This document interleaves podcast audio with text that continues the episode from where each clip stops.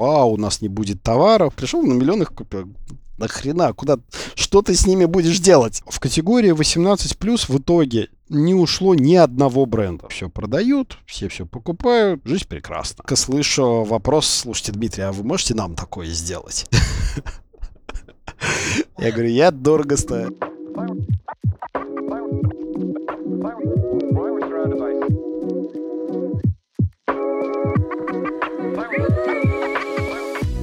Всем привет! У микрофона Юля Половинка. Это подкаст «Поставщика счастья». И в гостях у нас сегодня Big Boss, фаундер компании «Поставщик счастья» и по совместительству директор направления B2B2C платформы InSales. Ну и просто прекрасный человек Дмитрий Коробицын. Я полагаю, список регалий можно продолжать. Что ж, Дмитрий, здравствуйте. Юля, привет, рад тебя слышать. Очень приятно, что ты меня позвала в это увлекательное путешествие. Я в твоем распоряжении на ближайшее неопределенное время. Прекрасно. Как ваши дела? Расскажите, чем вы сейчас занимаетесь? Слушай, ну, жизнь, она кипит, бурлит. Задач просто сейчас какое-то безумное количество, потому что время, к сожалению или к счастью, ускоряется с какой-то немыслимой скоростью. Сейчас очень много задач в работе и в поставщике счастья, и в Sales. Мне даже сложно выделить что-то такое, я не знаю, что-то более яркое. Поставщики счастья мы очень серьезно сейчас прокачиваем наши интеграционные решения с маркетплейсами, повышаем точность их работы, снижаем степень э, зависимости от человека. То есть, в общем, там основ, основной тренд это вот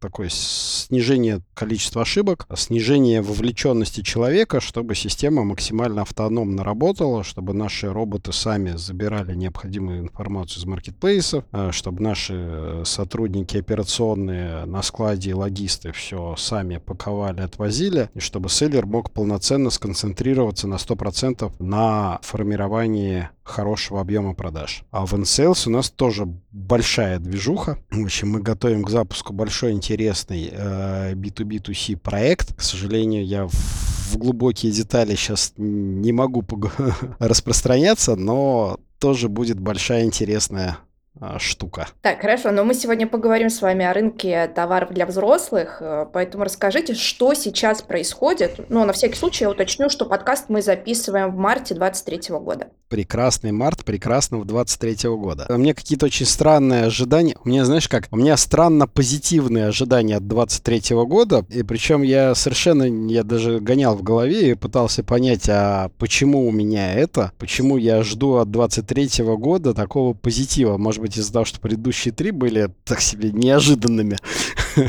Поэтому хочется неожиданного позитива в 23-м. Итак, про рынок товаров для взрослых. Значит, рынок товаров для взрослых последние годы претерпел существенные перетурбации. Скажем так, давайте я начну немножко издалека. То есть когда-то давным-давно это был классическим э, товарным рынком. Да? На нем присутствовали, так сказать, э, более-менее сложившиеся классические бренды, европейские, американские, китайские и российские в том числе. Там кто-то там с многолетней, иногда с десятилетней десятилетний, иногда с историей в несколько десятков даже лет. Ну и, конечно, периодически появлялись какие-то маленькие новые компании, которые там появлялись, умирали, появлялись, кто-то не умирал. Ну, в общем, какая-то такая классическая такая история. До 20 или до 21 каком году на маркетплейсах интимку начали продавать? Что-то у меня... Ну, вообще в 2020 году категория, в, да. Вот в, в, в 2020 году, мне тоже mm-hmm. кажется, да. Значит, до 2020 года эту категорию на маркетплейсах практически не продавали. Если быть совсем точным, на самом деле категория 18+, плюс э, в InSales была открыта довольно давно, и, по-моему, 2008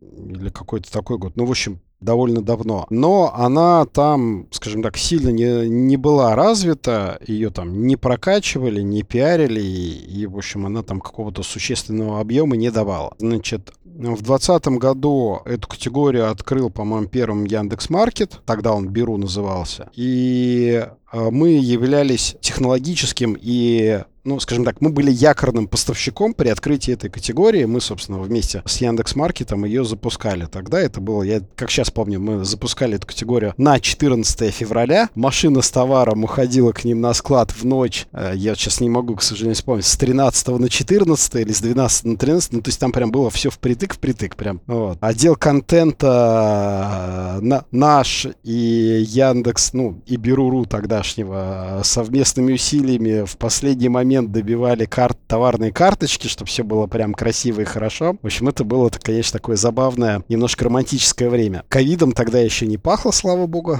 Спустя год, получается, собственно, начался уже история с ковидом. И запустили эту категорию в начале, по-моему, Wildberries, а потом ее системно начал качать и Озон, ну и Сбермегамаркет тоже вот где-то, ну они все примерно в одно и то же время так активно начали развиваться. Вот, собственно, то, что категория 18+, начала э, продаваться на маркетплейсах, произвело существенное перераспределение на рынке, и появилась очень значительная количество товаров. Ну, их можно, термина устоявшегося, к сожалению, нет, но мы их называем там STM-щики. То есть это, в общем, клиенты, не специализирующиеся на этом, ну, там, не клиенты, предприниматели, не специализирующиеся на этом рынке, которые, э, увидев интересную нишу с хорошей маржой, заказывали, как правило, в Китае э, не очень хорошего качества продукцию, лепили на нее какой-то свой не знаю, название бренда однодневки, продавали, и так как товар был не очень хорошего качества, вложений в продвижение рекламы не было, они могли позволить себе ставить цены на товары крайне низкие, тем самым вытесняя с рынка классические бренды. Таким образом, с течением времени,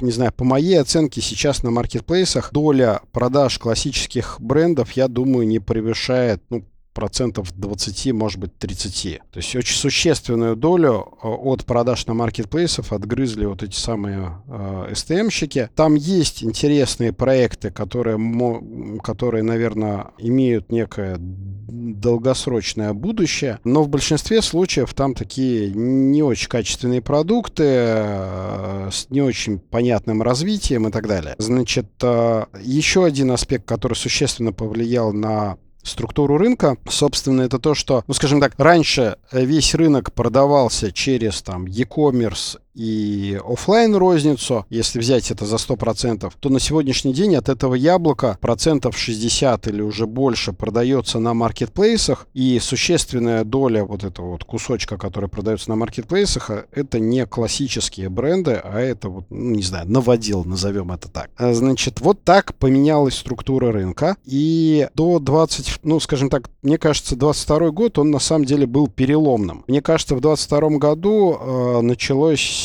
начался некий процесс устаканивания и в некотором роде даже обратный процесс. Потому что, ну, во-первых, э, мне кажется, сейчас снижается количество предпринимателей, играющих в СТМ на рынке товаров для взрослых, потому что маржинальности уже упали довольно серьезно. Заходить в этот рынок сейчас, ну, он стал очень конкурентным. Заходить в него с СТМ это, ну, уже довольно рисковое предприятие. Уже те, кто хотели и готовы были обжечься, обожглись. И нагнетание и накручивание, вернее, не накручивание, а наоборот, э, снижение ценовое на этом рынке, оно, по-моему, уже все-таки дошло до неких э, нижних уровней и, да, и началась даже некая стабилизация. Тем более 22 год был таким годом, не знаю, вытрезвления для всего российского бизнеса. Если кто-то раньше занимался раскручиванием, надуванием мыльных пузырей, то все-таки 22 год стал переориентацией на то, чтобы все-таки работать с прибылью, а, на то, чтобы зарабатывать, а не а, раскручивать оборот. А, многие предприниматели начали считать деньги, те, кто не умели, научились, те, кто умели, начали делать это более внимательно. И вот все эти факторы привели к некой стабилизации ситуации. И мне кажется, ну, там, мой прогноз э, на там, некое ближайшее время новых больших STM-проектов мы вряд ли увидим. А классические бренды бренды начнут, наоборот, потихонечку отыгрывать свое, а, свое положение, свою долю, потому что все-таки качество, которое дают классические производители, оно, как правило, кардинально лучше. Оно продиктовано тем, что за классическими производителями это все-таки многолетний опыт производства и лучшее понимание аудитории, лучшее понимание покупателя, гарантийные обязательства и прочие-прочие аспекты. И тут вопрос только в том, когда покупатель станет более квалифицированным специализирован, наверное, тут лучше такое слово подойдет, и станет лучше разбираться в товарах, в марках. Конечно, никто не отменял отзывы на маркетплейсах. Ну, в общем, кто-то кто продолжит покупать подешевле и попроще. И, конечно, такая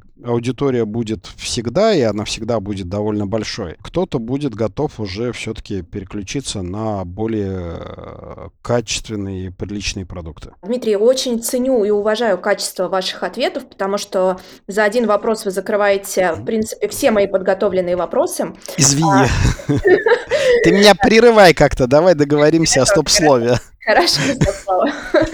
Какие изменения, кардинальные изменения произошли на рынке с февраля 2022 года? Рынок по-прежнему хорошо справился с кризисом, как и в предыдущие годы, или что-то поменялось? Слушай, тут, конечно, эта история такая, перевернувшая мое отношение, на самом деле, к рынку 18+. Надо отметить, что категория товаров для взрослых всегда к кризису относилась очень позитивно, как бы это странно не звучало. То есть есть э, даже, по-моему, понятие индекс губной помады, да, или как он правильно называется, да? Да, да, да. То есть классически в любой кризис э, очень хорошо себя чувствует рынок косметики и парфюмерии. И категория 18+, тоже все кризисы, которые были до этого, переживала очень, ну, на позитиве, да. То есть, понятное дело, что люди, если попадают в какую-то стрессовую ситуацию, а любой кризис кризис, как правило, это стрессовая ситуация, то им хочется чем-то отвлечься, как-то получить каких-то эндорфинов, получить удовольствие, так сказать, разрядку. И, конечно, категория 18+, в этом плане решает многие из этих задач. И поэтому, что кризис 2008 года, что 10-е года, что 14 год, что пандемию, в общем-то, мы во все вот эти кризисные моменты в нашей стране всегда росли бодро, кратно, иногда двухкратно, да. Но прошлый год, конечно, был другой. И я вначале даже не очень понимал, потому что было такое ощущение, что как-то, блин, у людей настроение хреновое, и оно, ну, если э, в другие кризисы оно было, конечно, хреновое, но тут вроде есть э, повод э, повеселиться. А здесь оно было настолько хреновое, что не до веселья.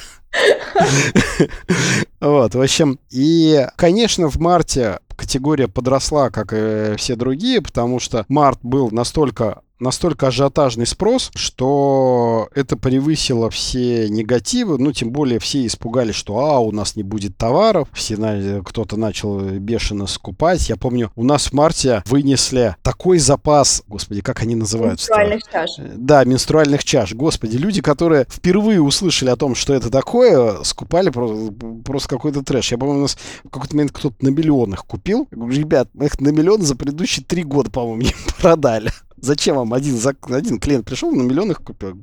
Нахрена? Куда? Что ты с ними будешь делать? Ты вообще мужик, в конце концов. Одни партнеры, я вот сейчас не шучу, одни партнеры на полном серьезе готовились на, от, запускать производство менструальных чаш. Я думаю, если бы э, ситуация марта продлилась бы еще бы пару недель, они бы его запустили. Но как-то вроде, как это, осознание пришло, или прозрение, прозрение спустилось. Или пришло, я не знаю, ну спускается или приходит? Что с ним происходит обычно? Приходит, да.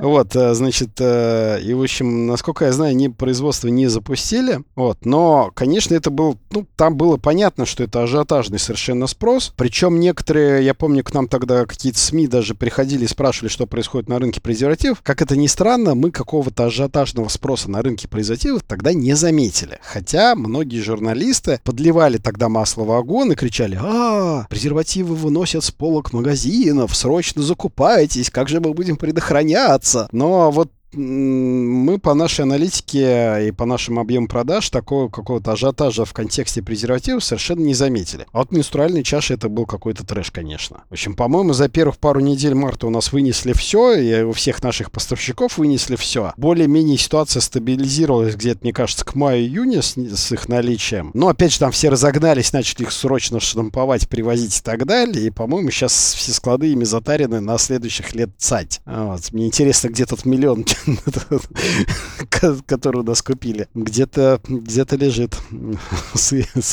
Вот, плесневеет. Ну, нет, ну, конечно, они хорошо упакованы, не плесневеют. Они в, хорошем, в хороших руках. Продолжим. Значит, вот был такой ажиотажный март, потом был довольно тяжелый апрель, май. Ну да, апрель и май был очень тяжелый, очень хреновый, ну, по крайней мере, по нашей компании. Прям у нас тогда была просадка очень серьезная, потому что ажиотажный спрос э, прошел, спал, всех началось вот это вот, э, ну, это, собственно, самый ужасный период, на самом деле, не знаю, по моим ощущениям, с точки зрения вот всей этой ситуации, Почему-то мне так кажется. Не знаю, мне так это отложилось. Ты начиная с июня, мне кажется, уже началась какая-то такая оттекание, да? В общем, началось какое-то... Все начали приходить в себя, началось какая-то... Начался какой-то движ. В общем, как-то все начало как-то... Все, все успокоили, что да, товары действительно есть, они никуда не продали, да, цены как бы нормальные, их не надо там в пять раз завышать. Можно и по старым продавать, можно даже что-то даже ниже опустить.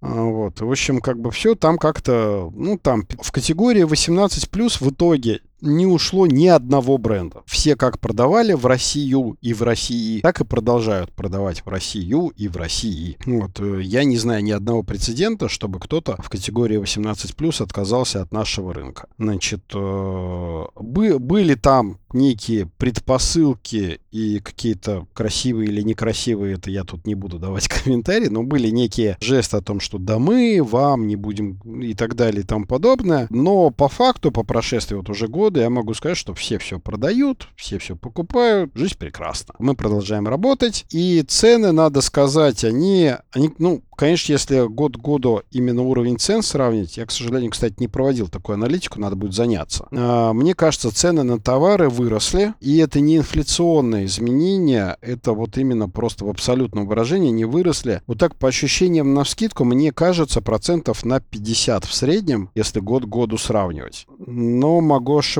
Вот надо аналитику сделать, интересно даже, что получится. Но так по ощущениям, что, грубо говоря, товар, который год назад стоил тысячу, сейчас будет стоить полторы.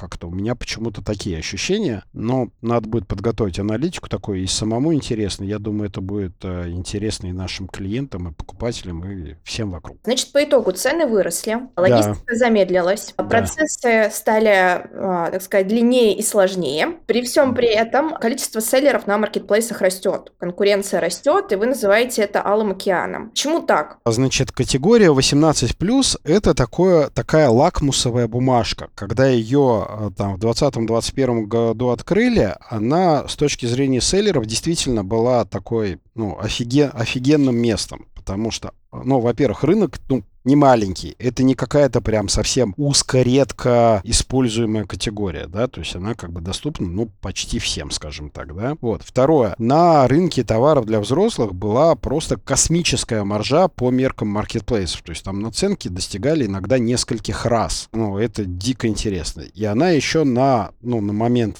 только начала там 20-21 года, в этой категории было крайне мало селлеров. То есть она была свободная и пустая. Заходи не хочу. И, конечно, первый там полгода-год ситуация была просто офигенная. Ты на маркетплейс завозишь фуру товаров, и через неделю нужно вести следующую, потому что предыдущая уже кончилась. И тебе не нужно было вкладываться ни в рекламу, ни в продвижение, ни в самовыкупы. Оно все, ну, потому что рынок был свободный, пустой, маржинальность не просаженная, и поначалу рынок был крайне интересен для селлеров. И на протяжении вот этого первого полугода-года туда, в общем, все, кто умел а, видеть рынок, пользовался системами аналитики или другими способами, все, конечно, очень активно в этот рынок заходили. Спустя, наверное, где-то года два рынок уже насыщен, с одной стороны, он насытился в значительной степени, то есть количество селлеров уже там составляло под 1002, по-моему, если мне память не изменяет. А. Вот, э, значит, и маржа к тому моменту уже очень существенно просела. То есть, скажем, о наценках в разы уже речи не шло. Дай бог, чтобы там было, не знаю, 50% или 60%. Это уже прям хорошо. Конечно, зависит от конкретной категории, от конкретной ценовой категории, да, там много факторов. Но в среднем по больнице, то есть там наценки упали, ну,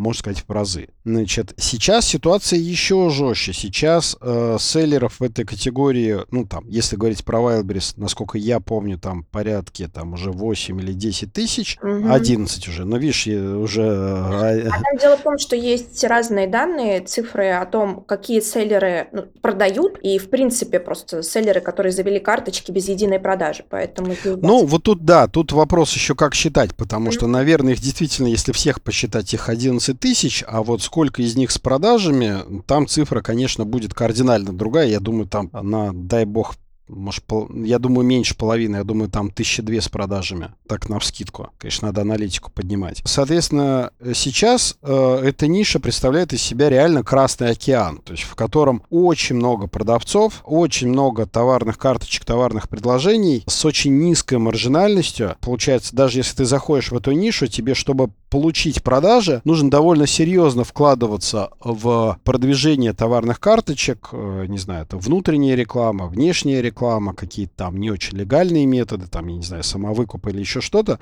Но в любом случае это очень существенные вложения в увеличение продаж. И на фоне вот этой безумной конкуренции в это идти, ну, это прям... Ну, либо у тебя должен, должна быть какая-то стратегия, просчитанная на много лет вперед, и ты как бы вот стратегически играешь в эту историю, либо надо крепко думать э, и, главное, очень внимательно считать, чтобы ты на каждой конкретной продаже у тебя юнит юнит экономика сходилась. Чтобы не оказалось так, что ты за 100 рублей купил, за 100 рублей продал, и еще маркетплейсу 100 рублей будет добл заплати. Классный бизнес.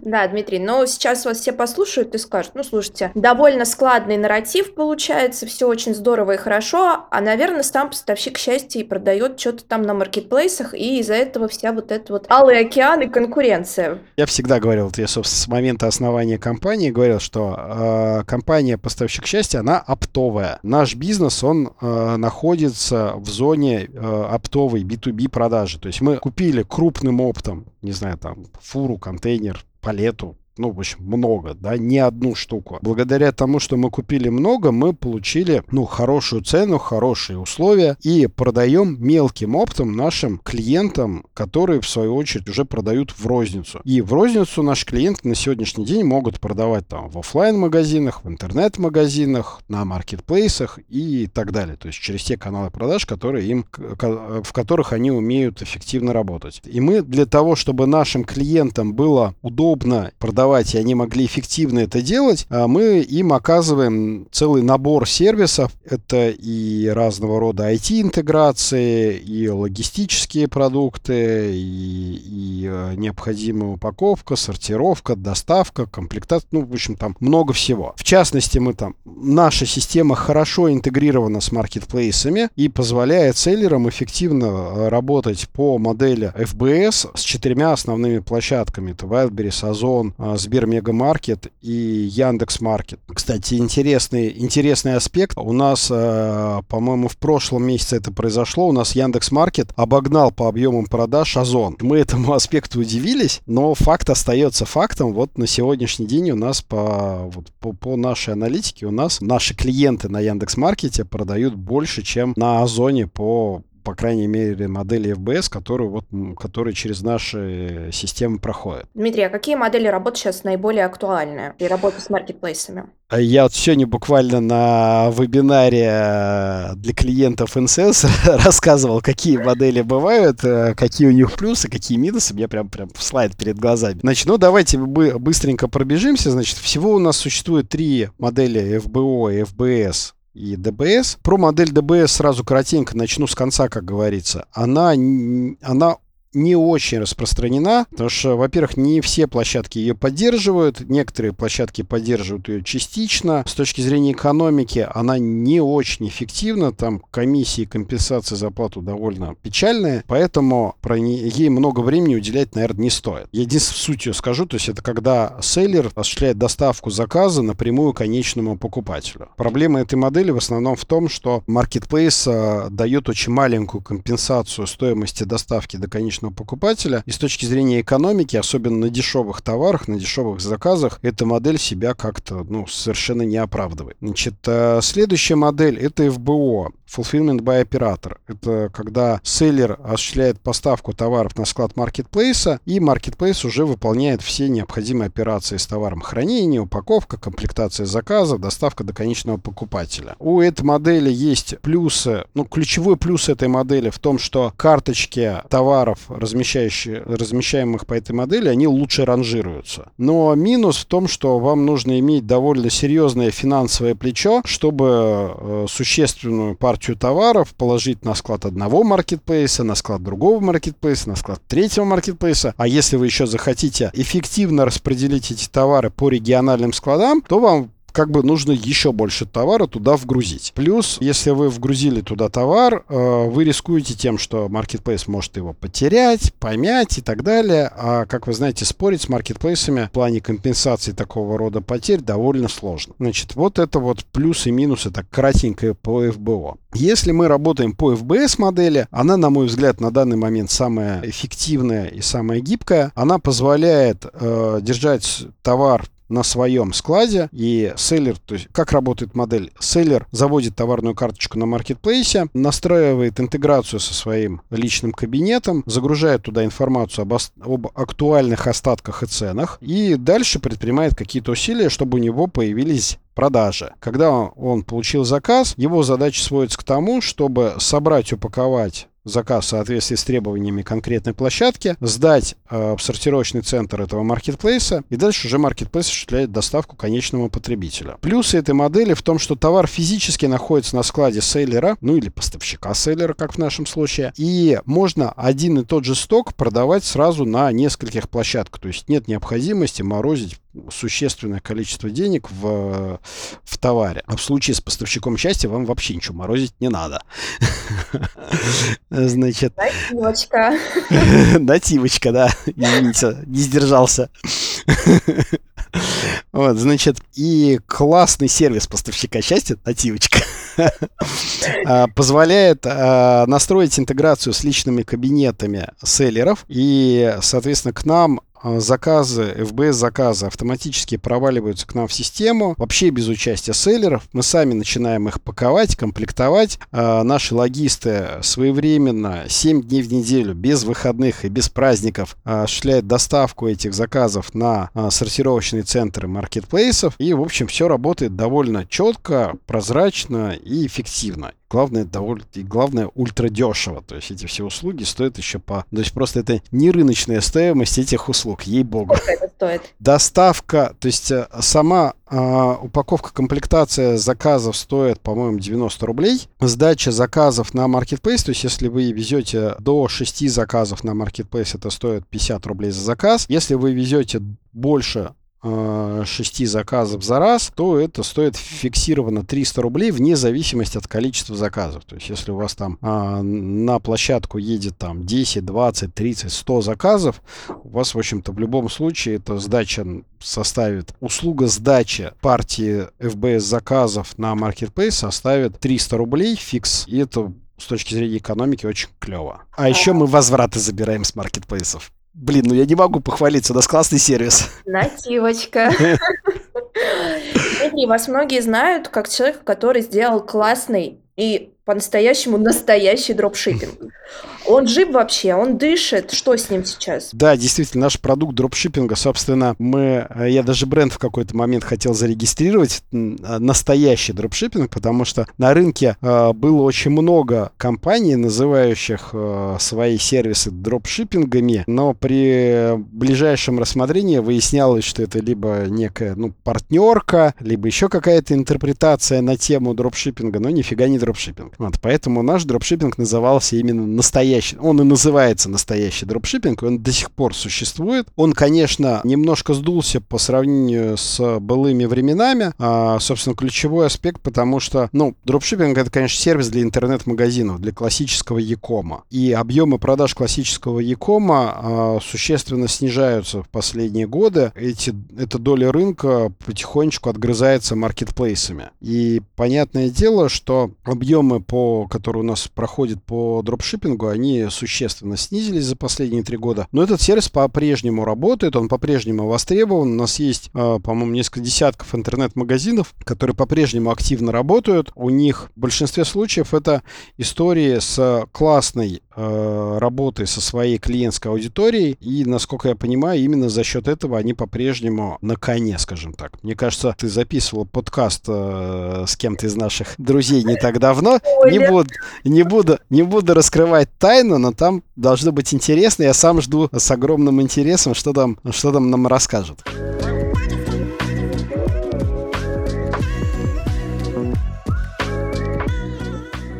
Хорошо, Дмитрий, а что касается офлайна? Многие кричали, что офлайн сдох, офлайн э, это битва сильнейших, и выживут только крупные сети, а все остальные могут уже хранить себя заранее. Слушай, ну это вот из истории, вот э, мир, он не делится на черное и белое. То есть раньше все говорили, вот, сейчас придет онлайн, сейчас будут везде интернет-магазины, и офлайна не будет вообще. Ну, нет, всегда будет офлайн, потому что кому-то нужно прийти, кому-то надо потрогать, кому-то нужно, чтобы его хорошо проконсультировали, кому-то нужно примерить, понюхать, ну и прочее, прочее. То есть нужна некая, не знаю, тактильность, назовем это так, да. Ну, например, я не покупаю одежду онлайн. Мне нужно померить. Ну, я не знаю, я такой странный специфический человек не знаю, может, не странный, не специфический, но мне вот нужно померить. Ну, я уже молчу про одежду, которую там я заказываю на заказ, где как бы ее, в принципе, онлайн не сделаешь. Нужно там, чтобы мерки сняли, нужно съездить на примерку, одну, вторую. Это геморрой дикий. Ну, как бы вот так бывает. И в онлайне ты такого сервиса не получишь. Ну, никакие системы искусственного интеллекта и прочие измерительные штуки тебя так не обмерят, как портной с э, многолетним опытом. То же самое с, в контексте товаров для взрослых. Э, здесь еще есть важный аспект, потому что покупателям зачастую нужен вот этот самый диалог с продавцом. Э, ну, ни для кого не секрет, что при продаже товаров для взрослых между покупателем и продавцом, ну, возникает некая, ну, скажем так, связь. Она, ну, психологическая, наверное, правильно все. Поэтому офлайн был, есть и будет. Да, его масштаб может меняться, да, количество плохих магазинов будет снижаться, собственно, туда им и дорога. Количество хороших магазинов будет, я думаю, оставаться примерно на том же уровне. Ну, в общем, вот как бы ситуация такая не будет ситуации, когда будут только офлайн или только маркетплейсы или только интернет-магазины. Всегда будет какое-то распределение между этими каналами продаж. И будут покупатели, кому удобнее покупать там, или там, или там, или одновременно везде. Хотел бы я посмотреть на этого человека, который одновременно везде покупает товары для взрослых. Дмитрий, расскажите, что происходит с ценами на рынке? Ох, любишь ты вопросы погорячее. Отвечу как еврей вопросом на вопрос. А оптовыми или розничными? Давайте про средний чек, про розничные цены.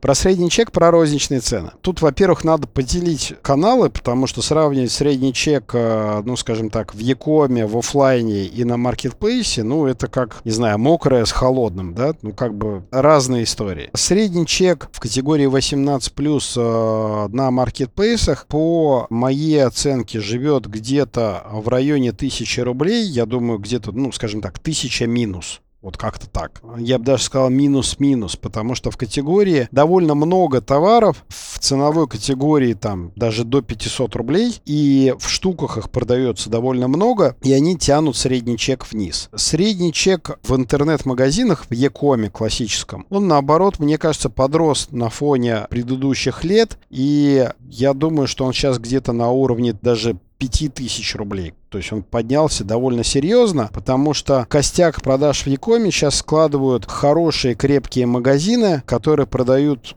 качественные товары, в большинстве случаев квалифицированным потребителям, и средние чеки здесь довольно высокие. В офлайне картинка, мне кажется, похожа на офлайн, но здесь, конечно, все сильно зависит от конкретного магазина, потому что, ну, сравнивать магазин, не знаю, в центре Москвы и где-нибудь в... за МКАДом, да, будем лаконично.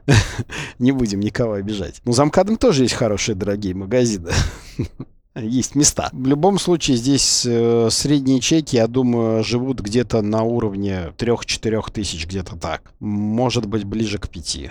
Я бы оценку дал такую. К сожалению, точных цифр никто не даст, и они будут очень сильно разниться от одной сети к другой, от конкретного региона и так далее. Ну, становится уже, наверное, понятно, что в, на маркетплейсах лидирует лоу-кост сегмент. Э, вот расскажите, увеличилось ли количество китайских, азиатских производителей сейчас? И насколько? Какой процент примерный, по вашим ощущениям, сейчас? Если говорить про классические бренды, то есть вот не бренды, ориентированные на продажи на маркетплейсах, а вот классические бренды э, с долгосрочной историей в прошлом или с серьезными планами на будущее, то количество таких брендов и товаров, мне кажется, особо не изменилось. Э, и как бы не сказать, что оно сократилось, потому что этим брендам тяжело на текущем рынке выживать, им тяжело конкурировать с продуктами, созданными в ориентире на marketplace. Как бы здесь вот история такая. Если же говорить про э, продукты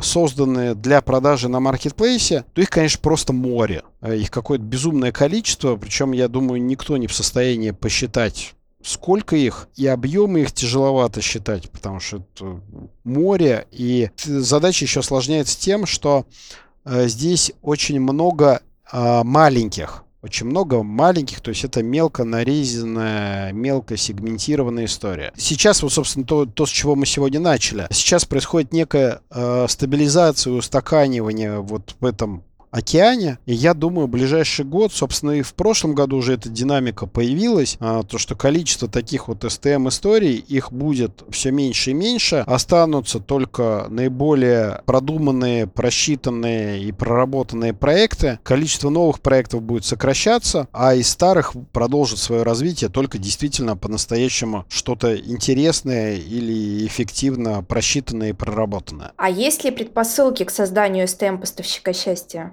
О, этот вопрос мне задают последних уже, ну, не 10 лет, но... Ну, или STEM and Sales, ну, вот.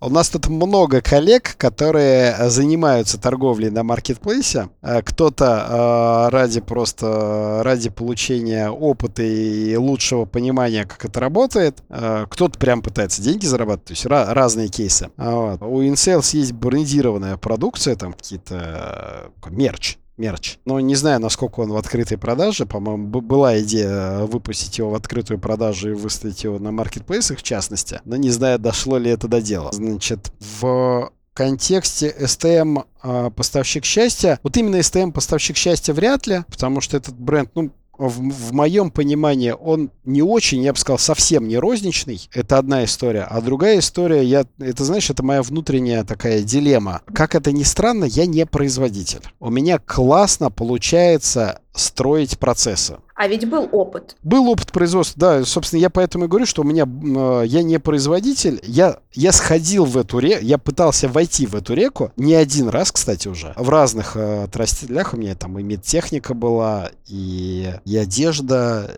э, и интимка, и БДСМка, и косметика. В общем, разное было. Это опыт довольно широкий. И я могу сказать, что вот производство это не мое. Я не производственник. А в чем затык? А, ну, слушай, это вот кому-то что-то нравится делать больше, и у кого-то, соответственно, это лучше получается, а кому-то что-то нравится делать другому. Мне нравится строить классные процессы, которые э, работают эффективно, которые в высокой степени автоматизированы, которые позволяют что-то сделать, э, ну, лучше, чем, не знаю, 100 человек, лучше вот один робот бах, и все сам сделал быстро, четко, эффективно, дешево. Э, точно, без ошибок. Э, я люблю, то есть я люблю, и у меня получается строить такие процессы. И с точки зрения IT-систем, и с точки зрения взаимодействия людей, которые с этими системами работают, и с точки зрения клиентского опыта, у меня это неплохо получается, ну, как мне кажется, я не знаю, тут рядом кто-то говорит, что так и есть, но мне и самому кажется, что у меня получается. Сам себя не похвалишь. Это правда. Вот, да. А Производство, это ты такой должен прям фанатеть от этой, вот это такая классная штука. Я сейчас вот тут допилю, она станет еще класснее. А теперь я понимаю, поменяю вот эту составляющую, она станет еще лучше. А вчера я получил фидбэк от клиента из Магадана, и он сказал, что она хренова, и надо теперь поменять и сделать этот кончик острее, или тверже, или еще что-то. Это бесконечный процесс, это надо быть каким-то, я не знаю, безумным занудой, быть готовым вложить в это душу, сердце и какую-нибудь часть тела.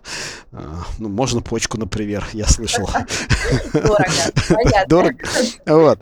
В общем, а, и, ну, мне больше нравится другое. Поэтому я в какой-то момент времени... Не, я не исключаю, что я когда-нибудь попробую еще раз в эту сторону сходить. Может быть. Ну, как Так бы никто будет? А, ну, может, я же говорю, никак, ну, никогда не говори никогда. Может быть, будет. Может быть, будет. Но вот в э, каком-то ближайшем горизонте я, ну, у меня, слушай, что тут греха таить? У меня нет скиллов в этом. У меня есть скиллы в другом, и я в этом другом работаю и развиваюсь, и мои компании работают и развиваются в этом другом. Ну, Тут ведь не только про скиллы, тут ведь еще и про бюджет. И бюджет, конечно, то есть здесь э, нужен, ну, слушай, э, серьезно IT-систему сделать тоже это не дешево нифига. То есть тут как бы Да, сейчас, сейчас программисты стоят столько, что у тебя нет желания пере- переучиться на Знаю, что девелопера? у вас кладовщик переучился, Дмитрий. Да, у нас был удивительный опыт. У нас э, кладовщик э, выучил э, несколько языков программирования, и сейчас один, он один из ведущих разработчиков компании «Поставщик счастья». И расскажите, как выстроены у вас процессы? Какой у вас штат? А Ох. сколько у вас отделов? Чем они занимаются? В компании «Поставщик счастья» работает на сегодняшний день порядка 50 человек. У нас весь персонал, м, если очень крупными мазками, поделен на две части. Это административная и операционная. Операционная часть решает, э, операционная часть персонала решает все задачи, связанные ну, с физикой процесса. Да, это хранение товара, приемка товара, комплектация заказов, упаковка заказов, отгрузка заказов, доставка заказов. Ну, в общем, все то, что нужно, ну, условно, то, что нужно делать руками. Плюс к этой же части персонала относится наш клиентский отдел. Это наша прекрасная команда девочек. Я, кстати, от многих клиентов получаю фидбэки, которые физически побывали у нас в ПВЗ, что у нас работают офигенные девчонки, очень заботливые, очень добрые, очень красивые. Прям э, мне всегда дают очень яркий, позитивный ответ. Дмитрий Коробицын отбирает лично? Да, конечно. У нас очень сложно к нам попасть на работу.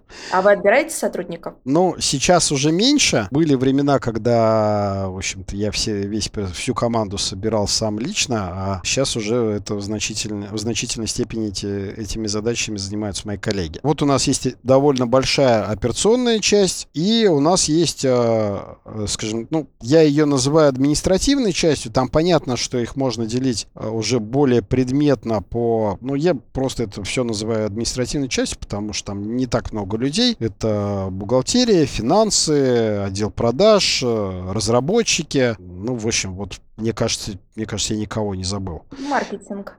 А, Маркетинг, конечно. Маркетинг всея Руси. Какой оборот компании сейчас? Сейчас выручка компании «Поставщик счастья» порядка, ну, она гуляет в диапазоне от 20 до 30 миллионов рублей в месяц. Вот где-то где-то такая цифра. При этом какая маржинальность? Маржинальность компании, ну, скажем так, грязная маржа, я такими те- терминами буду оперировать, она составляет порядка 20%, где-то так. То есть она там, конечно, это тоже плавающая цифра, но она там где-то плавает от 18, там иногда, ну, до 17 это уже совсем караул, ну, где-то от 18 до 22, вот где-то в этом диапазоне оно плавает. Соответственно, есть продукты, на которых у нас маржинальность, ну, кардинально выше, а есть продукты, на которых э, у нас маржинальность, ну, несколько ниже. Но вот в общем, в среднем по больнице суммарно она где-то в районе 20%. Я могу сказать, что мы сделали очень классный продукт. Когда я рассказываю о том, что у нас внутри под капотом э, сидит,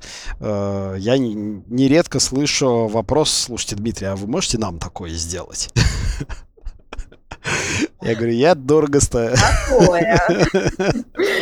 Такое, да. Дмитрий может все и даже больше, это точно, Дмитрий. Но вот вопрос еще по поводу ассортимента. Вот это некий конформизм а, или это четкая стратегия компании? Как и почему появилось белье, а, появилась косметика у дистрибьютора? Все, все, на, все на самом деле очень прагматично и просто. Значит, компания поставщик счастья, так исторически сложилось. Вообще исторически компания поставщик счастья начинала с продажи, самые корни уходят в интернет-магазин эротического белья Ширлев Голливуд. Все началось именно с этой торговой марки и, в общем-то, ключевое развитие было там. Потом появилась интимка как побочка, а спустя какое-то время интимка стала преобладать. Спустя какое-то время мы запустили сервис дропшиппинга, и это был наш, э, то есть мы на протяжении э, с 14 по 20 год мы росли со скоростью два раза год к году. Ну там не все года два раза, были года чуть пониже, были года чуть повыше, но условно можно, грубо можно так говорить. В какой-то момент мы поняли, что мы сделали классную штуку, мы построили офигенные процессы э, с высокой степенью автоматизации, которые очень классно работают вот в этой категории 18+. Но категория, что греха таить, категория 18+, не является какой-то огромной да, ну, можно любую аналитическую систему открыть и увидеть, что, например, топ-3 категорий товарных — это э, одежда, это стройка, это косметика, и дальше я там сейчас что-то сход не помню, но вот топ-3 я прям вот как сейчас могу сказать. Ну и э, категория товаров для взрослых в этом списке будет где-то там. Далеко она там будет. Вот. А мы построили очень классные процессы, э, очень классную систему. У нас тут люди, персонал, склад, оборудование. Все классно работает, здорово. И мы в какой-то момент такие подумали, блин, ну у нас здоровская штука, надо ее как-то вырастить и масштабировать. И мы стали э, пробовать заходить в другие товарные категории. Собственно, у нас был эксперимент, но это, наверное, моя детская идиотская мечта. Ну, в общем, мы запускали э, проект по продаже радиоуправляемых, всего радиоуправляемого, да, то есть радиоуправляемые машинки, самолетики, вертолетики, дрончики, лодочки, в общем,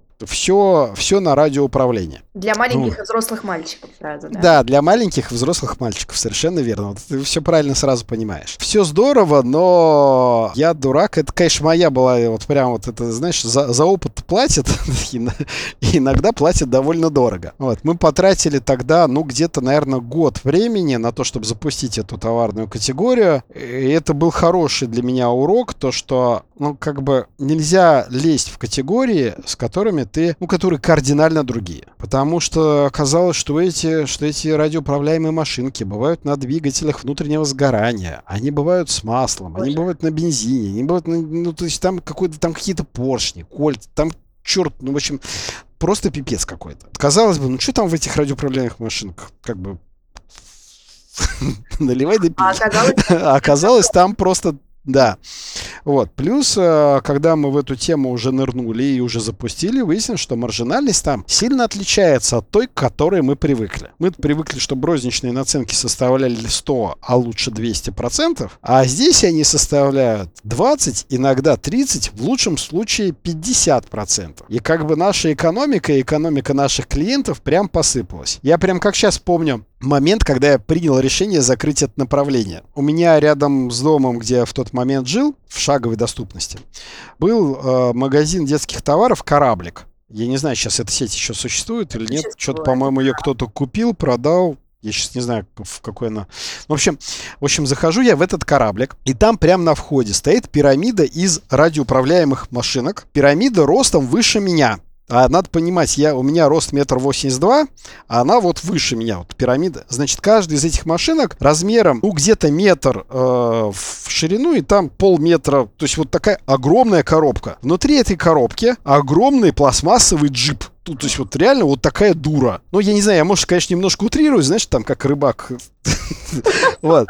Но, в общем, в общем, вхожу я в этот кораблик. Там вот эта пирамида из этих машин. Я такой думаю, блин, ну, наверное, эта штука стоит, ну, пятерку точно. Ну, или тысяч десять. Но она же огромная и прям такая дура, и такой джип прикольный, внушительный. Думаю, блин, я бы в детстве за такую машинку, ну, вот левую руку отдал, не задумываясь, понимаешь? Прям вот вообще сказал, вот, по плечо это самое, а мне машинку давайте сюда. Я правой рукой буду пультом управлять. Отлично. А левую забирайте. Вот. Подхожу я к этой горе машинок и вижу там этот ценник, вот этот вот, как они там ставят обычно эти ценники, полторы тысячи рублей. Да ладно. Я вот, у меня был такой же впечатление, как? А Как? Как? Да. 10%. Как? Эту что? То есть я прекрасно понимаю, что это приехало из Китая. То есть привезти эту дуру из Китая, оно само по себе стоит уже нормально денег. А они же еще что-то на этом заработать должны. Как это может... Ну, в общем, я тогда вот на это посмотрел. Я прихожу к нам вот, э, в офис, открываю, в общем, нахожу что-то примерно похожее. И понимаю, что у меня это стоит там в 10 раз больше примерно. Я так, ну как бы все, до свидания. Это была финальная точка. А, Вот, да. А, ну, собственно, ошибка с э, радиопро... То есть э, у меня вот этот experience с радиоуправляемыми машинками был в том, что, а, нельзя входить в категорию, в которой не разбираешься, которая далека от того, чем ты занимаешься. Б, прежде чем куда-то входить, посчитай экономику. Вот эти два Два фактора меня тогда, мы тогда потеряли уйму времени, и как следствие, уй- ну, мы в прямом смысле слова денег не потеряли, то есть мы не закупали к себе на склад эти машинки, у нас был партнер в этом, например, даже два было якорных поставщика, но, конечно, ресурсов и времени мы на это потратили очень много. А вот. Получается, Дмитрий Коробицын не считает экономику. Но вот иногда, ну, знаешь, все мы, все мы совершаем ошибки, э, и тут э, самое главное уметь признать эту ошибку, уметь вовремя остановиться, потому что мы могли бы до сих пор пытаться качать это направление, и как бы э, неизвестно, до чего бы это дошло. Но вот я в тот момент э, понял, принял, осознал, что, в общем, ну, как бы зачем бороться с ветряными мельницами, когда есть направление поинтереснее. Вот. И, собственно, когда мы свернули направление вот то, мы подумали так, а что же близко к тем товарным категориям, которыми мы уже занимаемся, которые при этом... А, надо еще, еще третий аспект, кстати, который я сделал вывод из э, радиоуправляемых машинок, это то, что категория на самом деле узкая. На самом деле категория всего радиоуправляемого это тебе не все игрушки в целом. На самом деле эти игрушки нужны очень довольно узкой категории людей. Соответственно, после вот этого вот эксперимента я э, тогда, в общем, э, сел и начал думать, так, а какие товарные категории близки к тем категориям, которыми мы уже занимаемся? Ну, и по формату, и, как сказать, и категорийно близки. Какие категории имеют достаточный уровень маржинальности, и какие категории являются достаточно большими, чтобы в них заходить, чтобы там как бы было место на полянке, да, чтобы можно было зайти и э, бах, и часть этой поляночки так откусить и драться, чтобы за, эту, за это место не очень сильно пришлось, чтобы как бы, чтобы сами отдали. Дим, ты такой хороший, проходи. Вот. А значит, и выяснилось, значит, мы продаем а, эротическое, женское, ну и мужское белье, и интимку, и в том числе интимную косметику и парфюмерию. А рынок классического белья, он довольно близок к эротическому, на самом деле. Там тоже размеры, есть, конечно, безразмерная история, но, в общем, но тем не менее можно провести существенные аналогии, а мы умеем работать с бельем, у нас есть довольно богатый в этом опыт, и оказалось, что рядом с нами есть огромная категория, в которой неплохая маржинальность, в которой очень большой объем рынка, и мы, в общем-то, радостно эту историю запустили. Запустили мы ее, если мне память не изменяет, года два или уже даже три. А, подожди, это еще до пандемии было. То есть уже год четыре назад. Э, Косметику? Нет, белье, белье. А, белье, Классическое да, белье. да. Уже года 3-4 года назад. Вот. И надо сказать, что эта категория первых два года развивалась жиденько. А, Я это в первую очередь связываю с тем, что у нас количество клиентов в этой категории было не очень большое, количество поставщиков еще было не очень большое, товарная матрица была еще не очень большая, и вот, в общем-то, вот этот в общем, года 2-3 нам потребовалось на ее раскачку.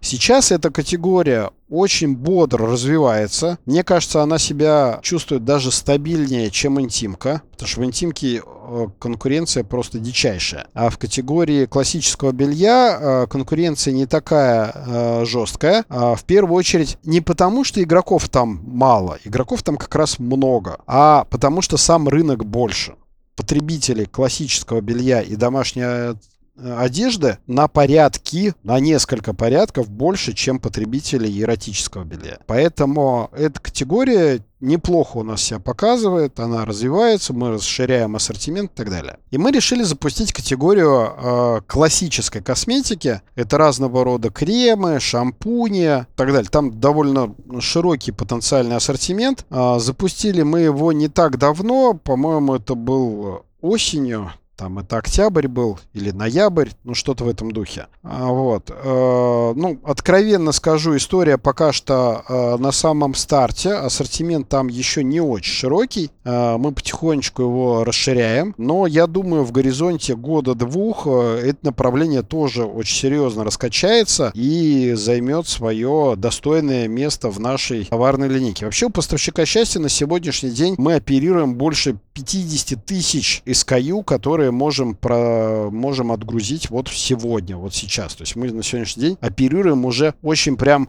ну, не кислым ассортиментом, и это классно, и мы продолжаем его расширять. А, в общем-то, welcome to club. А, и в качестве Нативочка. поставщика тоже. Натив. Да, нативочка. А, дистрибьютор товаров 18+, добавляет свою товарную матрицу, косметику, да, уходовую. А косметический ритейл при этом год назад добавил угу. категорию 18+. И вот, возможно, вы сможете дать какую-то оценку результатам вот за этот год проникновения? Результатом э, классического ритейла, который начал продавать... Косметические гиганты, да. Да, да, да. Слушай, ну, у меня цифр сводных по итогу года пока нет, я их не слышал. Я слышал и от ритейлеров э, оценки, что они все довольны и видят в этом прям мега перспективу. Я слышал отзывы от производителей, что, ну, они там, конечно, что-то качают, но, то есть, прям вот, что там половину объемов туда ушло, такого нет. Наверное, эта ситуация э, потихонечку будет меняться. Сейчас просто у людей нет привычки э, в больших ритейлерах покупать товары такого рода. Но я думаю, что эта привычка обязательно появится. Собственно, эта привычка появилась, то есть если у людей появилась привычка покупать товары из этой категории на маркетплейсах, соответственно, она также будет перенесена и в офлайн. Я думаю, это вопрос времени. И, конечно, этот канал продаж для производителей и дистрибьюторов, он э, составит какую-то долю. Сейчас тяжело, конечно, оценивать ее масштаб. Но пока, по сути, никто не может конкурировать с э, маркетплейсами. А останутся ли они бенефициарами рынка? Или все-таки может что-то сдвинуться с места? Может быть, а, e-commerce снова начнет завоевывать? Слушай, ну, это, конечно, знаешь, это включи, включи свою внутреннюю вангу. Да? Разбуди ее. Давайте, давайте.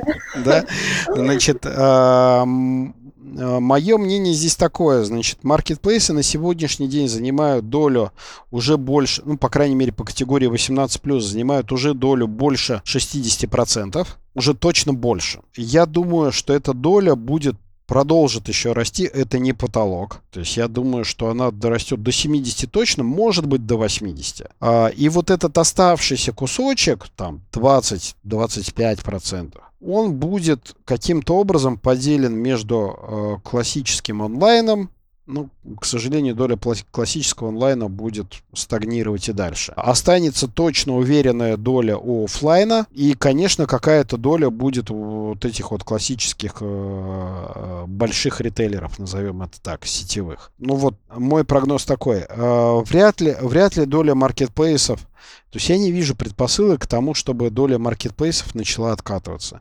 Ну, блин, ну будем объективны, это удобно. Но это удобно, э, ну, понятное дело, что у каждого из нас есть свои предпочтения. Кто-то любит Wildberries, кто-то любит Озон, кто-то любит Яндекс Маркет, кто-то Сбер Мегамаркет. Ну, в общем, у каждого свои предпочтения. Кстати, сейчас на Сбер Мегамаркете э, нативочка. Кстати, сейчас на Сбер Мегамаркете идет мега акция. Там можно 42% э, вернуть себе бонусами. Спасибо. У нас уже несколько, некоторые... Э, у нас уже некоторые коллеги воспользуются. Оплатить можно потратить, например, э, в метро кэш and carry или в ленте. Ну, как бы купил ты себе iPhone за 100 тысяч, получил 40 тысяч кэшбэка, а потом на эти 40 тысяч пошел и в метро кэш and carry затарился, например, хорошим ромом. Ну, это примерно 4 бутылки. Кстати, подружка Неплохо. стала продавать алкоголь. Вот по поводу косметического ритейнера, кстати. Ну, видишь, все, все, значит, они сегодня начали продавать алкоголь, а завтра они начнут продавать э, нашу продукцию. И нормально у них произойдет коннект. Идентифицировались, да, да. Да. Вот такая история. Соответственно, мне кажется, у каждого потребителя есть какая-то площадка, на которой он любит покупать в большей степени. Ну, например, мне супруга больше предпочитает э, и дочери, они очень любят Wildberries, возможно, потому что ПВЗ Wildberries находится прямо у нас в доме. Э, мне кажется, они поэтому его любят. Вот. А я как-то исторически больше люблю Озон. Так получилось. Не, я причем не могу объективно объяснить, почему так. Ну вот почему-то так. Я думаю, удобство интерфейса, скорее всего, и карточки. Не, не, не, не знаю, вот как бы не, я, не могу, я не могу объективно сказать, почему мне больше нравится покупать на Озоне, а вот кому-то больше нравится покупать на Wildberries и так далее.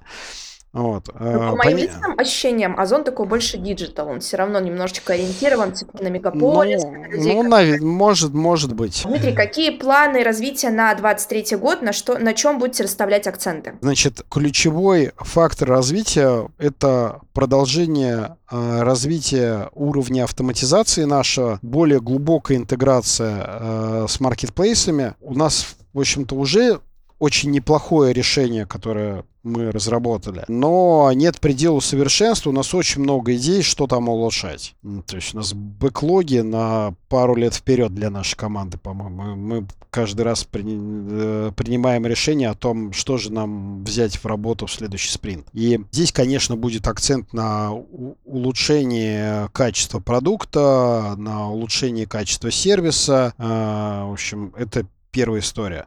Вторая история — это продолжение расширения товарной матрицы. То есть мы э, будем совершенно точно кардинальным образом расширять э, ассортимент э, в новой для нас пока категории, это категория классической косметики. Мы продолжаем работать, у нас очень бурно развивается товарная матрица в классическом белье и домашней одежде. Ну, в категории 18+, у нас уже там покрытие не знаю, наверное, 99% того, что представлено на рынке, но тут все-таки я в большей степени скажу про классические бренды. То есть часть уже STM-щиков э, и к нам просочилась, хотя практика с ними работы не показывает каких-то гигантских результатов. Мы, наверное, больше в эти истории особо прям широко масштабно играть не будем. Это отмечу, STM-щики локальные все-таки. Да-да-да, локальные, да.